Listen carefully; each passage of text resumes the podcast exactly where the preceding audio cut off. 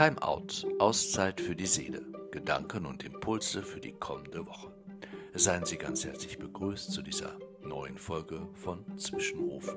Mein Name ist Thomas Diener.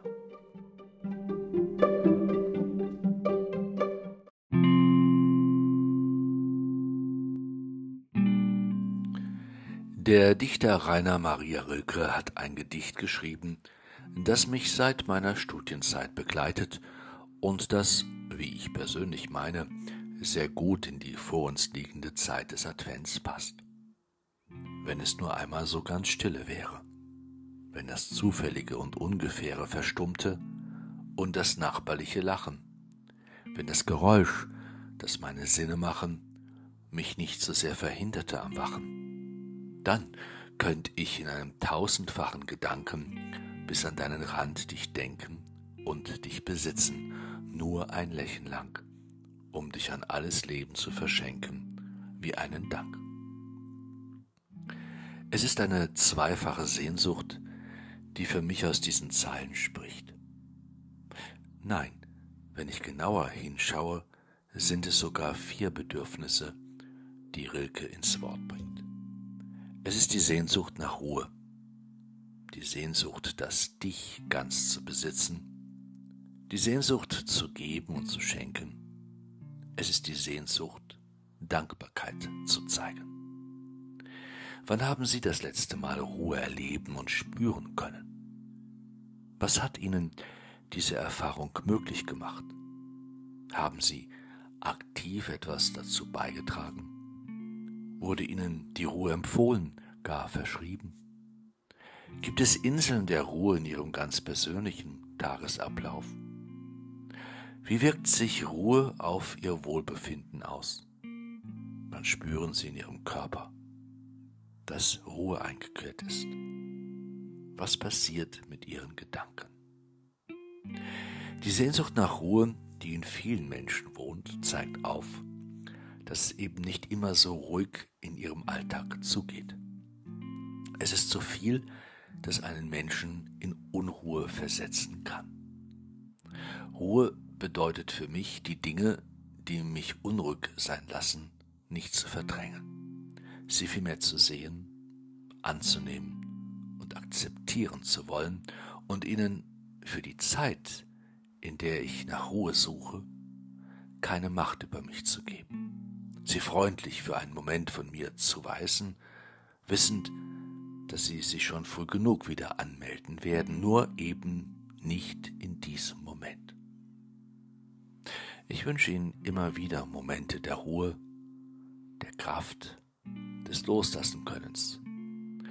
Ruhe stärkt die inneren Kräfte, sie wirkt ausgleichend, bringt einen Menschen wieder ins Gleichgewicht.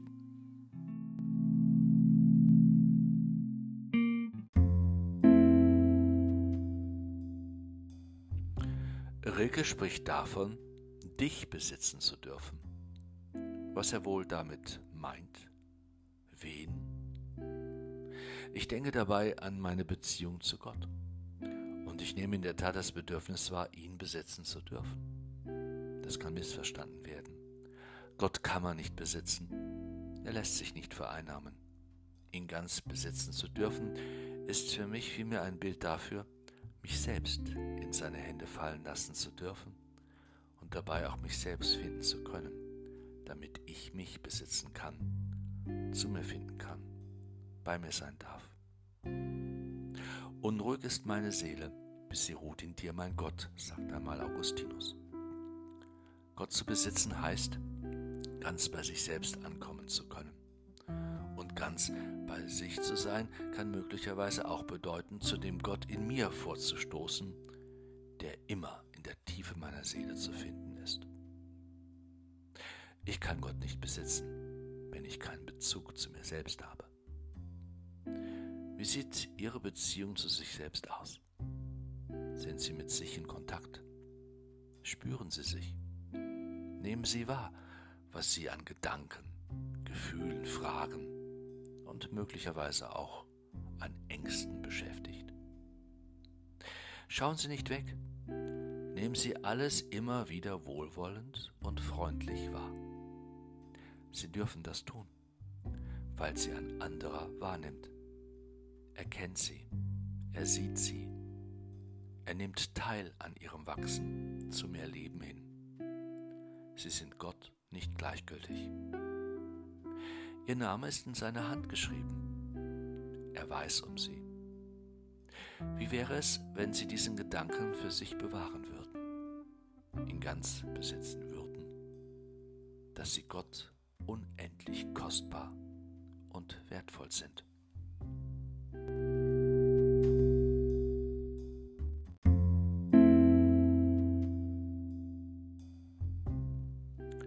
Schenken Sie gerne? Geben Sie gerne? Teilen Sie gerne? Das Geschenk an andere Menschen, das sind in erster Linie Sie selbst. Seien Sie sich eingedenk, dass Ihr Geschenk an andere Sie selbst sind. Ihre Zeit, Ihre Aufmerksamkeit, Ihre Zuwendung, Ihre Nähe, Ihre Zärtlichkeit, Ihre Freundlichkeit, Ihre Unterstützung. Was haben Sie davon in den zurückliegenden Tagen verschenken dürfen? Hat Sie dieses Geben zu einem anderen Menschen gemacht? Denken Sie an Augenblicke zurück, in denen Sie ein gebender und schenkender Mensch gewesen sind, und lassen Sie die Gefühle, die Sie in diesem Moment gespürt haben, nochmals aufleben. Nehmen Sie in Freundlichkeit wahr, was passiert ist. Wir leben vom Teil. Allein kann niemand für sich bestehen. Einsamkeit macht auf Dauer auch krank. Sie entzieht dem menschlichen Geist und auch dem Körper wichtige Kräfte, die für ein gesundes Leben unentbehrlich sind. Ich wünsche Ihnen, dass Sie schenken können, herzlich und frei und immer wieder verbunden mit dem Gedanken, dass das eigentliche Geschenk Sie selbst sind.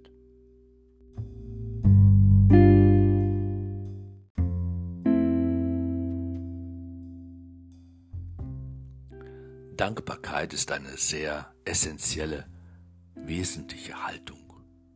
Sie macht uns zu glücklichen Menschen. Worüber waren Sie in den vergangenen Tagen besonders dankbar? Einem Menschen gegenüber, Gott gegenüber. Ich bin so dankbar, dass ich möchte danken für. Sprechen Sie Worte des Dankes immer wieder aus. Dankbarkeit macht das Herz weit. Sie weist darauf hin, dass vieles in unserem Leben Geschenk ist und bleibt zuerst das Leben selbst. Es gibt ein anderes Wort für Geschenk. Ich meine das Wort Gnade.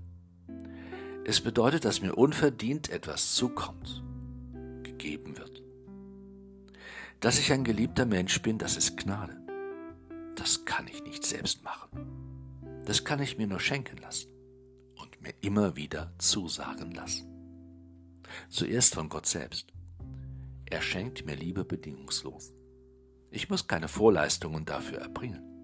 Ich darf mich angenommen, aufgenommen und geliebt wissen. Einfach so und dies auch mit meinen Fehlern und Unzulänglichkeiten. Bin ich mir dieser Liebe Gottes bewusst? Kann ich für mich selbst annehmen, dass ich ein gewollter, ein geliebter Mensch bin. Ich weiß, das ist nicht immer leicht. Manche enthalten sich selbst diese Liebe vor. Sie fühlen sich nicht würdig genug, nicht gut genug, nicht perfekt genug. Für Gott gibt es dagegen niemals einen Grund, uns nicht zu leben. So viel steht fest. Welche Einwände habe ich mir selbst, gut zu sein? Was spricht dagegen, in einer liebenswürdigen Weise für mich selbst da zu sein? Können Sie es sich erlauben, sich so anzunehmen, wie Sie sind, und ausgerechnet diesen Menschen in die Arme zu nehmen, ihn zu lieben? Es wäre ein Gewinn, nicht nur für Sie selbst, auch für die Menschen um sie herum.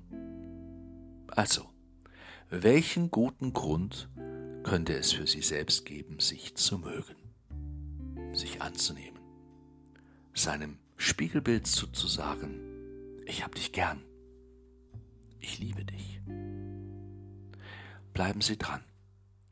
Es gibt sicherlich mehr als einen guten Grund dazu. Für die vor Ihnen liegende Zeit des Wartens, der Umkehr, des Neubeginns, wie auch immer Sie diese adventlichen Tage beschreiben mögen, wünsche ich Ihnen Ruhe, die Sie zu sich selbst finden lässt. Offenbarungen des Göttlichen in Ihrem Leben und dem Leben der anderen und dieser Welt. Und sei es nur ein bunter Regenbogen, der sich über Sie erstreckt. Freude am Geben und am Schenken. Freude am Empfangen.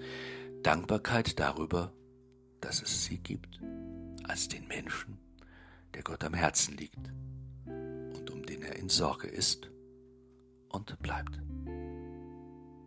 Eine gesegnete Adventszeit.